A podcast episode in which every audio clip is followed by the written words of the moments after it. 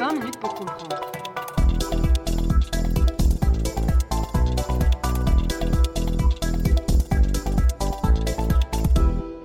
Bonjour à toutes et tous et bienvenue dans ce nouvel épisode de 20 minutes pour comprendre, le podcast qui vous aide à comprendre l'actualité internationale. Les images de chaos dans les rues de Kaboul ou les scènes de panique humaine à l'aéroport de la ville ont été reprises sur toutes les chaînes d'information, faisant de l'Afghanistan un, épisode somme toute assez rare, un épisode international qui a fait la une des médias. Comment expliquer le chaos qui règne aujourd'hui en Afghanistan? Quelles sont les conséquences du retrait américain? Quelles sont ses raisons? Et en quoi la reprise de Kaboul par les talibans peut-elle être considérée comme un événement historique? Qui sont ceux-ci Quels sont leurs buts Voici autant de questions que nous allons développer et aborder dans cette série en trois épisodes, avec pour ce faire une des personnes les plus compétentes dans, dans la région, la docteure Dorothée Vandamme. Vous êtes chargée de cours à l'UMONS et chargée de cours invitée à l'Université catholique de Louvain, et vos recherches portent très précisément sur la région Afghanistan-Pakistan.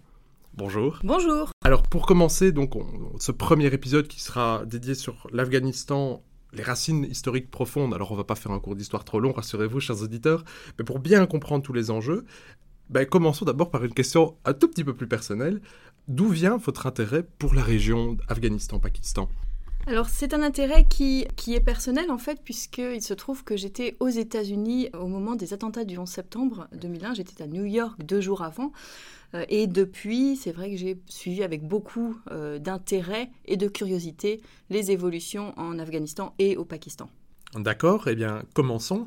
Quelles sont les origines profondes de l'État afghan? Alors, comme vous le disiez, nous n'allons pas faire un cours d'histoire, donc je vais vraiment reprendre les grandes lignes euh, rapides de cette évolution historique. Alors il faut savoir que l'histoire de l'Afghanistan remonte en fait au tout début de l'urbanisation des civilisations, euh, avec l'établissement et la sédentarisation des peuples indo-iraniens en 2000 à peu près avant Jésus-Christ.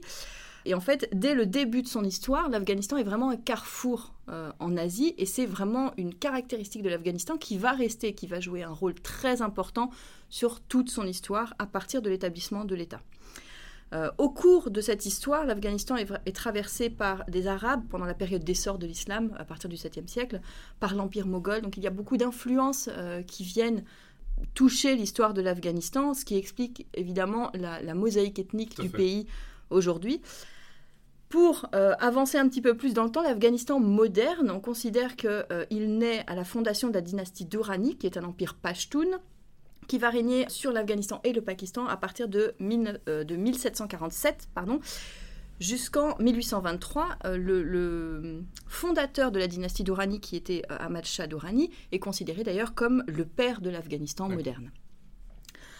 Ensuite, entre 1823 et 1926, on va rentrer dans l'ère de l'émirat d'Afghanistan, dont l'histoire est dominée par le grand jeu. Euh, puis après ça, on va voir le royaume d'Afghanistan entre 1929 euh, et 1973, on y reviendra par la suite. Revenons un petit peu sur cette expression peut-être du grand jeu qui, est un petit peu particulière. C'est Rudyard Kipling, euh, l'écrivain britannique, qui va populariser cette expression dans son roman Kim. L'expression aurait été inventée par un officier des renseignements britanniques qui s'appelle Arthur Connolly, dans une lettre dans laquelle il écrit à un autre officier qui est en poste à Kandahar You've got a great game, a noble game before you. Il indique en fait euh, dans cette lettre sa croyance dans le fait que l'Empire britannique, euh, qui à cette époque s'étend sur le continent indien, allait faire progresser la civilisation afghane. Et il écrit par ailleurs euh, plus loin dans cette lettre If the British government would only play the grand game, help Russia cordially to all that she has a right to expect, we shall play the noble part that the first Christian nations of the world out to fill. Donc il y a vraiment une idée très civilisatrice en fait à l'origine dans le grand jeu. Ce qui est assez particulier, c'est l'évolution en fait de ce terme qui en est venu à désigner une rivalité géopolitique et géostratégique entre les empires russes et les empires britanniques. Et le grand jeu en est venu à désigner en fait leur volonté d'asseoir leur domination, leur volonté d'ascension politique dans cette région euh, d'Asie centrale. Donc, dans le cadre de, ce grand jeu, euh, l'émirat euh, d'Afghanistan va vraiment être dominé par ces influences et ces tentatives d'influence entre euh, les Britanniques et les Russes. L'Empire britannique cherche à s'étendre vers le nord, hein, puisqu'il est au sud, vers le nord, et craint en fait que l'Afghanistan faible ne soit une invitation à l'Empire russe pour que l'Empire russe assoie son, son, influence dans la région. C'est probablement cette quête des mers chaudes qui a longtemps défini la géopolitique de l'Empire russe. Tout à fait. Donc il y a effectivement cette quête des mers chaudes, et puis il y a le fait que, en fait, historiquement, la Russie a toujours considéré l'Asie centrale comme son précaré d'influence, en fait. Euh, ça fait presque partie euh, intégrante de, la Russie, de l'histoire russe, en fait, cette Asie centrale. Euh, et donc pour, pour l'Empire russe, c'est une, une suite logique, en fait, d'asseoir son influence sur cette, sur cette région-là, en plus de, comme vous le soulignez très justement, la volonté d'accès aux mers chaudes. Et donc, euh, l'évolution de ces deux empires va faire euh, que cette région, euh, ce pays d'Afghanistan, va devenir réellement un État tampon, terme que l'on connaît relativement bien, n'est-ce pas? Une particularité, c'est que l'Afghanistan devient un État tampon et que finalement, assez rapidement, aucun des empires ne va chercher à intégrer l'Afghanistan dans, ah, dans son territoire.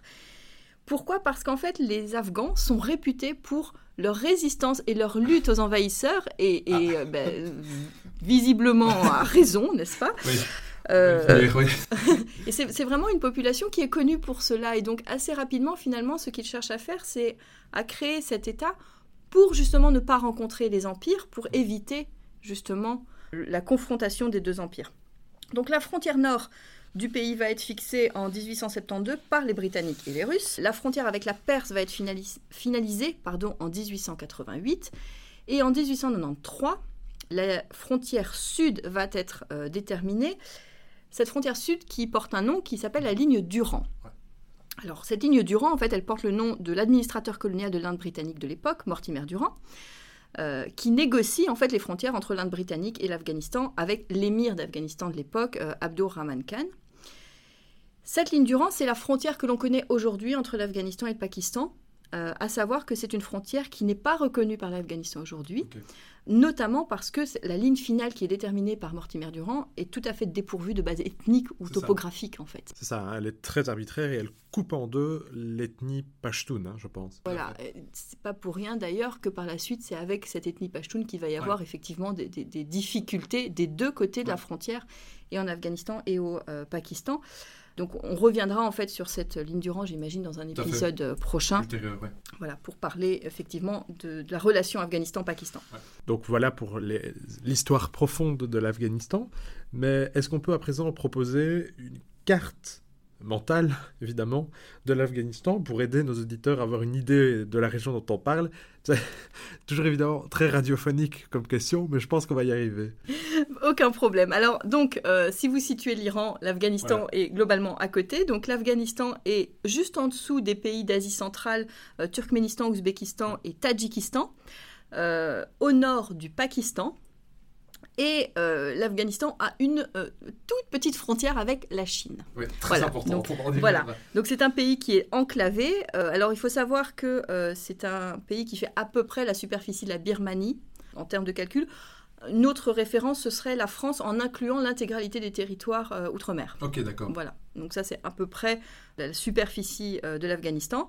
Sa plus grande frontière, euh, qui est également sa plus problématique, c'est la frontière avec le Pakistan. Tout fait. Ça, à nouveau, on y reviendra dans un épisode ultérieur. Celui-ci est là pour poser les bases historiques et géographiques de la région. Alors continuons et allons maintenant dans l'histoire plus récente. On a parfois la tendance en Occident à faire commencer l'histoire d'un État au moment où on y a été. Et donc, c'est-à-dire, euh, pour beaucoup d'auteurs, l'histoire vraiment contemporaine de l'Afghanistan commence en 1979, année de l'invasion soviétique. Alors, peut-on vraiment qualifier cette invasion euh, d'invasion, justement euh, Et quelle est la situation politique sur le terrain? Alors, euh, donc, je, reviens juste rapidement sur euh, ce que vous dites en, premier. Alors, bon, il faut toujours évidemment euh, garder à l'esprit que l'histoire, c'est toujours une succession en fait d'événements. Donc, effectivement, l'invasion soviétique de, l'Afghanistan marque profondément le pays. C'est réellement un moment clé en fait dans l'histoire du pays pour comprendre non seulement l'évolution contemporaine du mhm. pays, mais aussi pour comprendre partiellement, mais pour comprendre partiellement l'évolution du monde musulman. Parce qu'il y a vraiment des particularités qui se produisent dans le contexte afghan euh, sous invasion soviétique, sous occupation soviétique, qui vont avoir des répercussions internationales, y compris dans le monde musulman. Donc, on y reviendra euh, par la suite.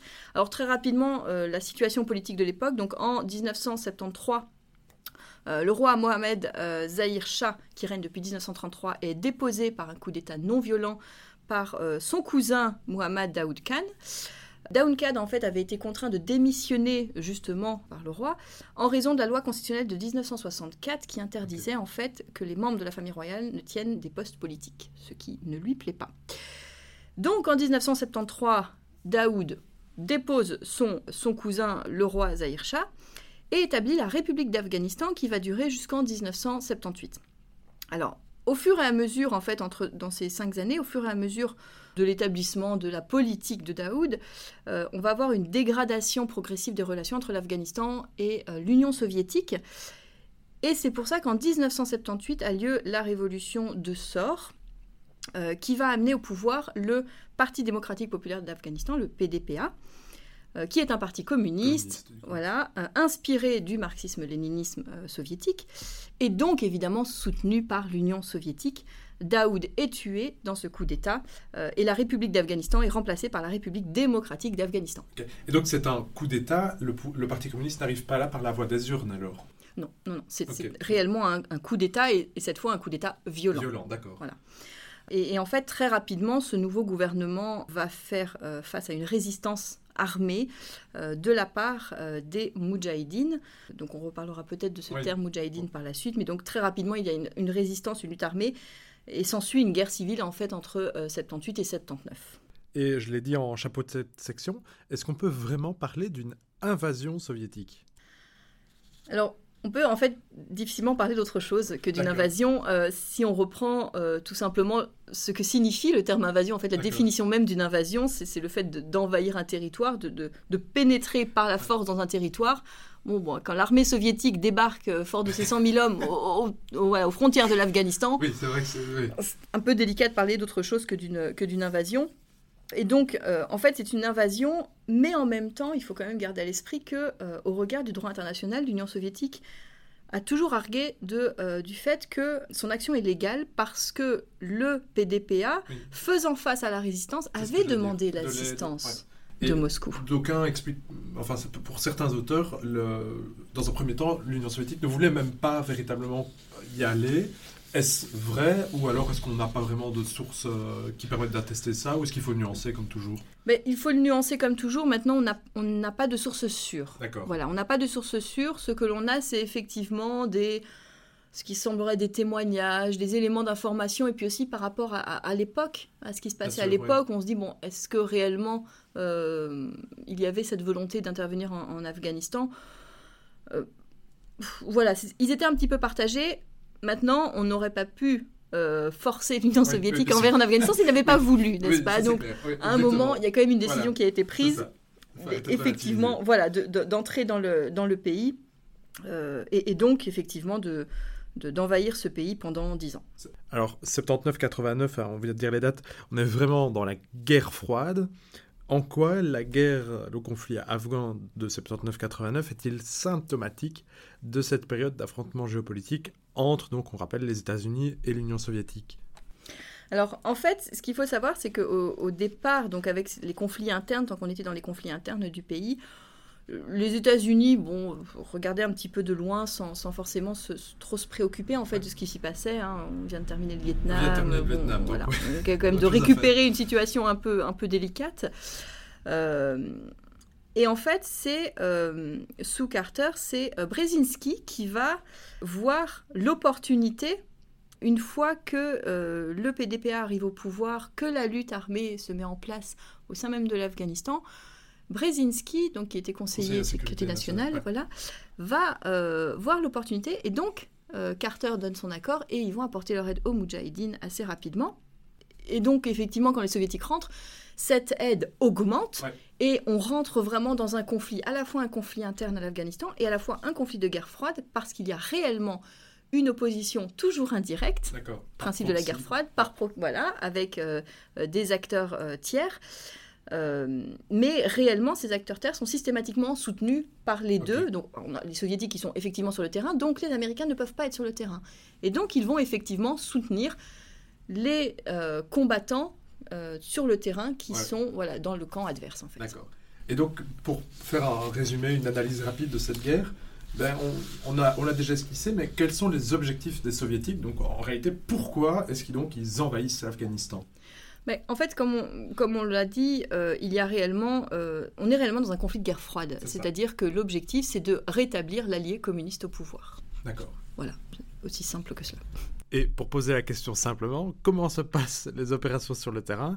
En gros, est-ce une réussite pour les soviétiques? Non, non, non, c'est même pas du tout une réussite. Il faut savoir qu'au plus fort du, contrôle euh, soviétique, ils contrôlent quoi? 20-30% du territoire, en fait. Ce sont les grands axes routiers, voilà, c'est ça. Donc, donc si, si vos auditeurs peuvent avoir une, soit une carte euh, devant eux, soit une carte mentale, en fait, ils, prennent, en fait, donc ils arrivent par le nord, et en fait, ils prennent vraiment, euh, en passant proche de la frontière iranienne, et en fait, ils font une espèce de boucle. C'est ça tout, le, tout autour du pays, effectivement en contrôlant les grandes villes, les grandes zones économiques. Mais euh, voilà, tout le rural n'est pas du tout. Le euh, profond, comme on dit, n'est pas contrôlé par les soviétiques. Voilà, tout à fait. Euh, donc il y, a, il y, a, évidemment des tentatives, mais le, contrôle n'est pas là en tout cas. Le contrôle soviétique n'est pas du tout là. et donc, comme je le disais, les opérations ne se passent pas très très bien. Les soviétiques ont commis énormément de, de euh, d'erreurs en fait dans leur planification. Alors il faut savoir que l'armée soviétique à l'époque, c'est une armée qui, a, qui comporte évidemment des Russes, mais aussi en fait des, des, peuples autres de, de, toutes les, de toutes les républiques satellites. Et donc on se retrouve avec des musulmans ah, bah au sein de l'armée euh, de l'armée soviétique. Et ces musulmans rentrent dans un pays musulman qui est attaqué par une armée non musulmane. Et en fait, il y a une partie de cette armée qui va se retourner en fait et prendre les armes aux côtés des Moudjahidines pour lutter contre les soviétiques. À cela s'ajoute le fait que la résistance est quand même soutenue par des alliés de taille, et donc bénéficie d'entraînement, d'équipements importants. Et puis, comme je le disais tout à l'heure, les Afghans, c'est quand même un peuple sacrément coriace. Oui, et spoiler, le fait qu'on envahisse l'Afghanistan sans rien connaître du pays euh, et que du coup ce soit la réseau d'un échec, c'est une histoire qui, qui, se répétera. Nous y reviendrons dans d'autres épisodes. Pour ce qui concerne les objectifs américains, est-ce qu'on peut dire qu'ils se limitent, ce qui est déjà pas mal, mais qu'ils se limitent à contrer euh, l'extension de la zone d'influence soviétique? Globalement, oui. Le, but des Américains à ce moment-là, c'est d'éviter de perdre du territoire, euh, de, de, voilà, garder cette zone soit en état tampon neutre, soit au mieux dans sa zone d'influence à elle. Donc on est réellement dans l'objectif dans euh, guerre froide. Donc le conflit afghan, c'est vraiment de la guerre froide pure. Euh, avançons et abordons une sorte de troisième partie dans cet affrontement. Qui sont les Moudjahidines dont on a déjà un peu parlé? Alors, les Moudjahidines, en fait, ce sont les euh, combattants de la foi. Alors, Moudjahidine, il faut savoir que c'est un terme qui est au pluriel, le singulier étant Moudjahid. Euh, en arabe, alors, en fait, par, par usage, maintenant, on parle d'un Moudjahidine ou des Moudjahidines, mais voilà, de, manière plus exacte, on parle d'un Moudjahid, des Moudjahidines. Donc c'est dans l'islam un combattant euh, pour la foi qui, euh, qui mène le djihad. Alors, je parle de djihad, je parle ici du djihad dans son sens coranique euh, pur et pas l'utilisation que l'on en a aujourd'hui. Aujourd'hui, quand on parle de djihad, on pense à l'État islamique, à Al-Qaïda, voilà. Le djihad, c'est pas ça. Le djihad, c'est, ça signifie effort, résistance ou lutte, mais en fait, c'est un effort qui peut être effectivement euh, matériel dans le sens ou physique dans le sens d'une lutte armée, mais qui est aussi un effort spirituel en fait de se rapprocher de ce que la, de ce que Dieu demande de ses croyants en fait. Mhm. Et donc le, djihad c'est aussi un effort spirituel. Alors euh, comme je le disais, il y a cette partie qui est spirituelle, il y a une partie qui est effectivement beaucoup plus euh, concrète dans la lutte armée. Il y a un djihad qui est défensif, un djihad qui est offensif. Et donc, dans le djihad qui va être mené en Afghanistan à ce moment-là, on est dans le djihad défensif, c'est-à-dire lutte, résistance à un envahisseur non musulman qui attaque une population musulmane. Et c'est d'ailleurs dans ce contexte-là que les mollahs afghans vont effectivement déclarer un djihad en Afghanistan et vont du coup être rejoints par des musulmans non afghans euh, qui vont en fait venir mener le djihad aux côtés des Afghans. Vous avez mentionné le djihad et les utilisations contemporaines qu'en font notamment les terroristes, bah, placement de produits, mais vous étiez venu nous parler justement du terrorisme, euh, c'était en décembre dernier, euh, dans un podcast, donc on invite évidemment les auditeurs à s'y retourner.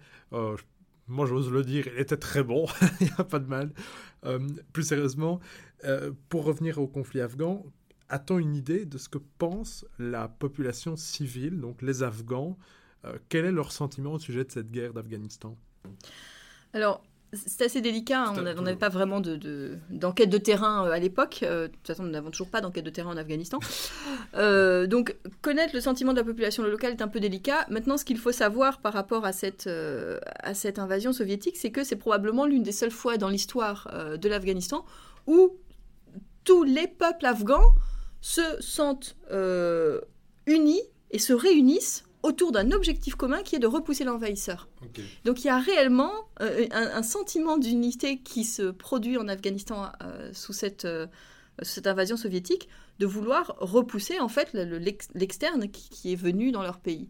Voilà, donc il y a quand même un sentiment anti, plutôt anti-soviétique.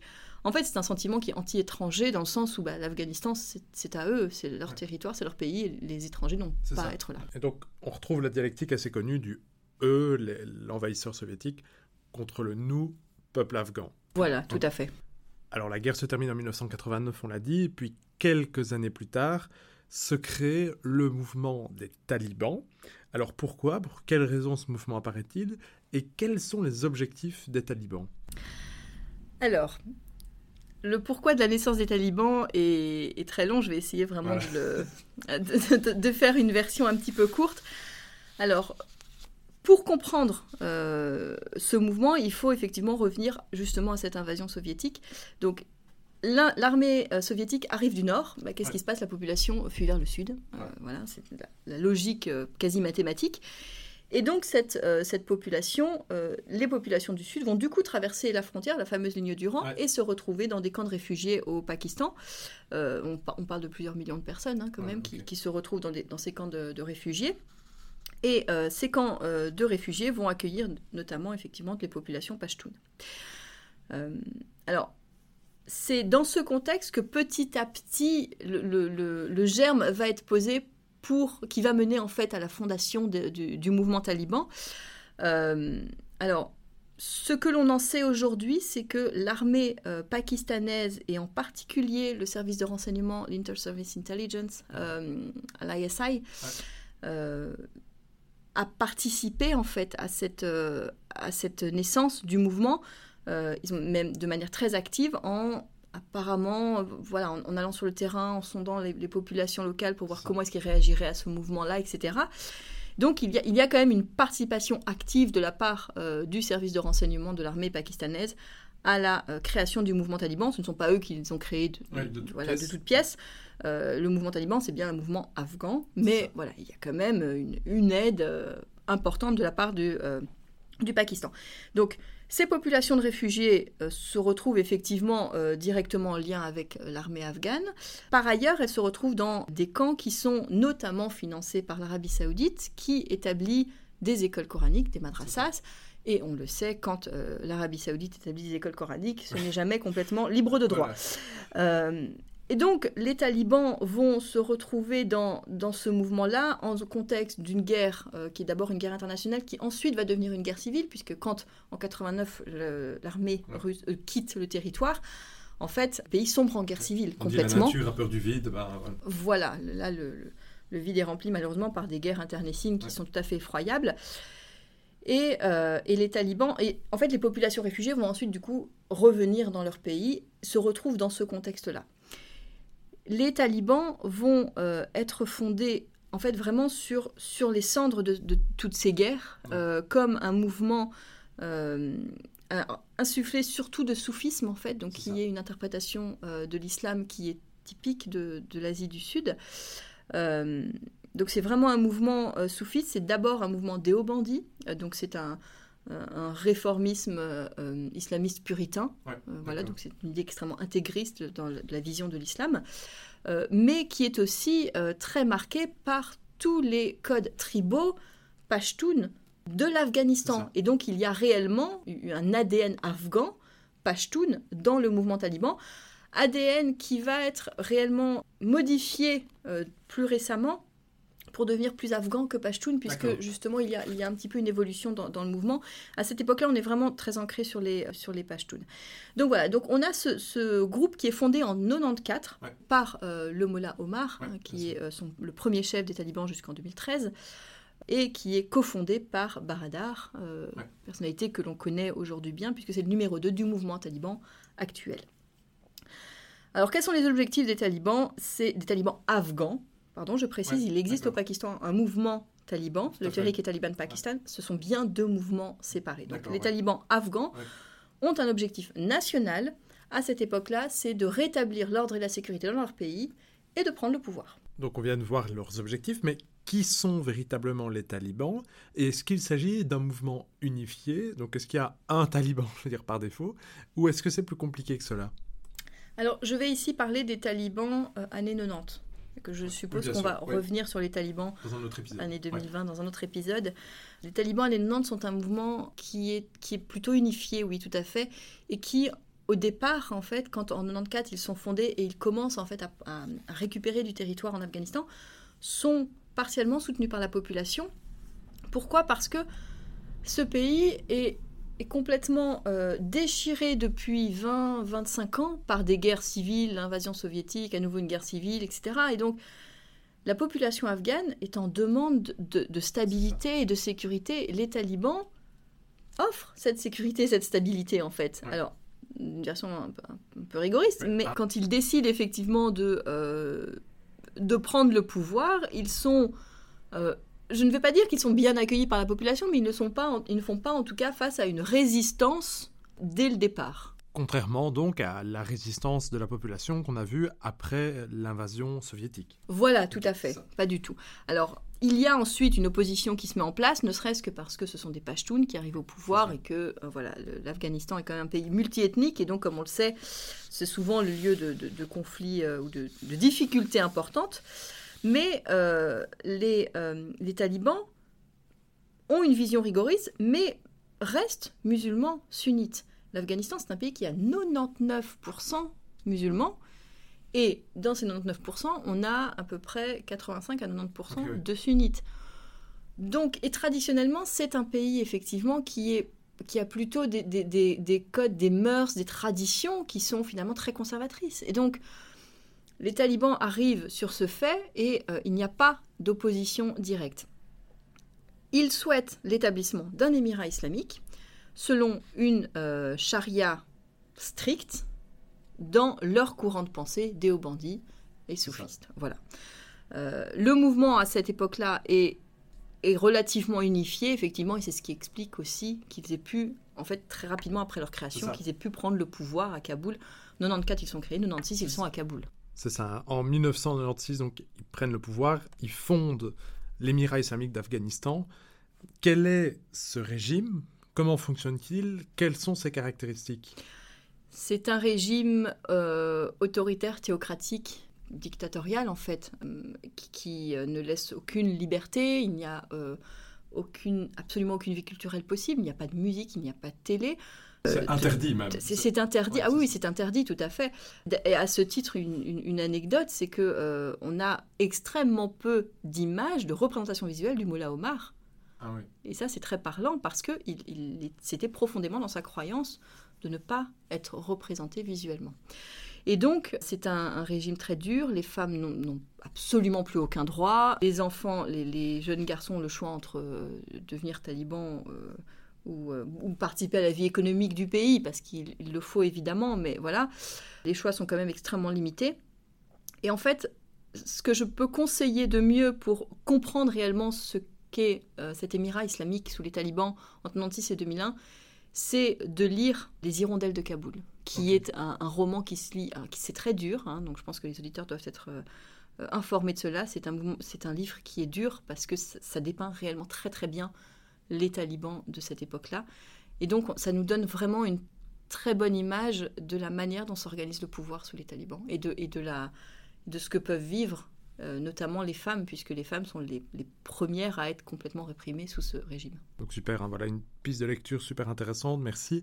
On a déjà esquissé un peu cette question, mais est-ce qu'on peut dire que les talibans apportent l'ordre et la stabilité à l'Afghanistan? Alors la stabilité, oui. Une, stabilité, oui, effectivement. L'Afghanistan sous les talibans est un pays qui est, qui est plutôt, plutôt stable. Alors évidemment, à partir du moment où on a un régime comme ça, on a forcément une résistance qui se met en place. Bien et donc on a des combats euh, qui se mettent en place. Mais quand on compare euh, l'Afghanistan des talibans avec euh, juste avant, en fait, entre 89 et, et 96, on- a un, pays qui effectivement a quand même une, une certaine, une certaine euh, stabilité. C'est ça. Donc pour terminer ce podcast, on va partir du sujet par lequel on l'a commencé. Le 11 septembre 2001, des attaques terroristes sans précédent frappent les États-Unis en plein cœur. On a beaucoup glosé sur euh, les conséquences de ce 11 septembre, mais en guise de réponse apéritive vers notre épisode 2, en quoi le 11 septembre est-il lié à l'Afghanistan? Alors très rapidement, euh, quand euh, le- les talibans arrivent au pouvoir et établissent l'Émirat islamique, ils font face à euh, l'opprobre international. Ils sont complètement isolés. Il y a trois pays qui les reconnaissent. Les Émirats arabes unis, pardon, le Pakistan et l'Arabie saoudite. Et donc, ils sont face à un, isolement complet au niveau international. Ils n'ont du coup que peu de ressources, puisqu'il n'y a aucun lien qui s'établit au niveau diplomatique, au niveau économique, rien du tout. Et dans la guerre euh, contre euh, l'Union soviétique, il y a euh, un personnage malheureusement tristement connu aujourd'hui qui arrive en Afghanistan pour mener le djihad, qui est Osama Ben Laden, et qui, dans ce contexte-là, noue des liens avec les talibans.